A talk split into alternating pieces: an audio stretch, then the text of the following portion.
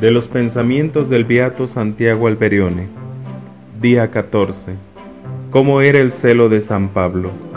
Para ser verdadero, el celo tiene que nacer de un corazón completamente enamorado del Señor.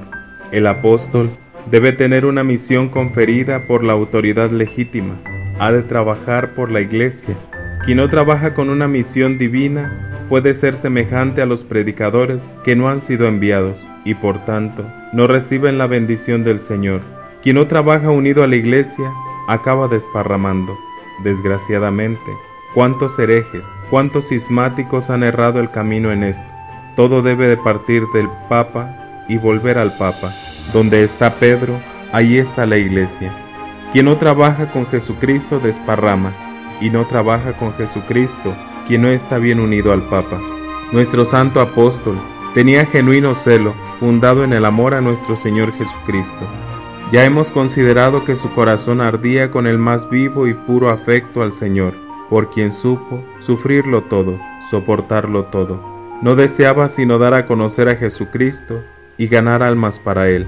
De Jesucristo había recibido su misión, pero con todo fue a Jerusalén para poner al corriente a San Pedro como primer papa. Aún más, San Pablo, estando en Antioquía de Siria, tuvo una visión maravillosa. Nuestro Señor Jesucristo se le presentó y le mandó ir a Jerusalén. En efecto, San Pablo fue. Estuvo algunos días en Jerusalén, habló con San Pedro sobre el Evangelio y luego aguardó a que San Pedro estableciese dónde tenía que ir a predicar y el vicario de Cristo le envió precisamente a los gentiles. Su cuidado y principal recomendación a los fieles era siempre la de que estuvieran unidos a la iglesia.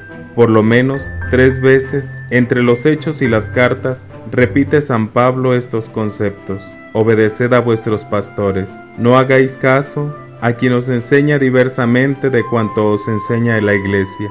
Ateneos a las decisiones del concilio de Jerusalén, etc.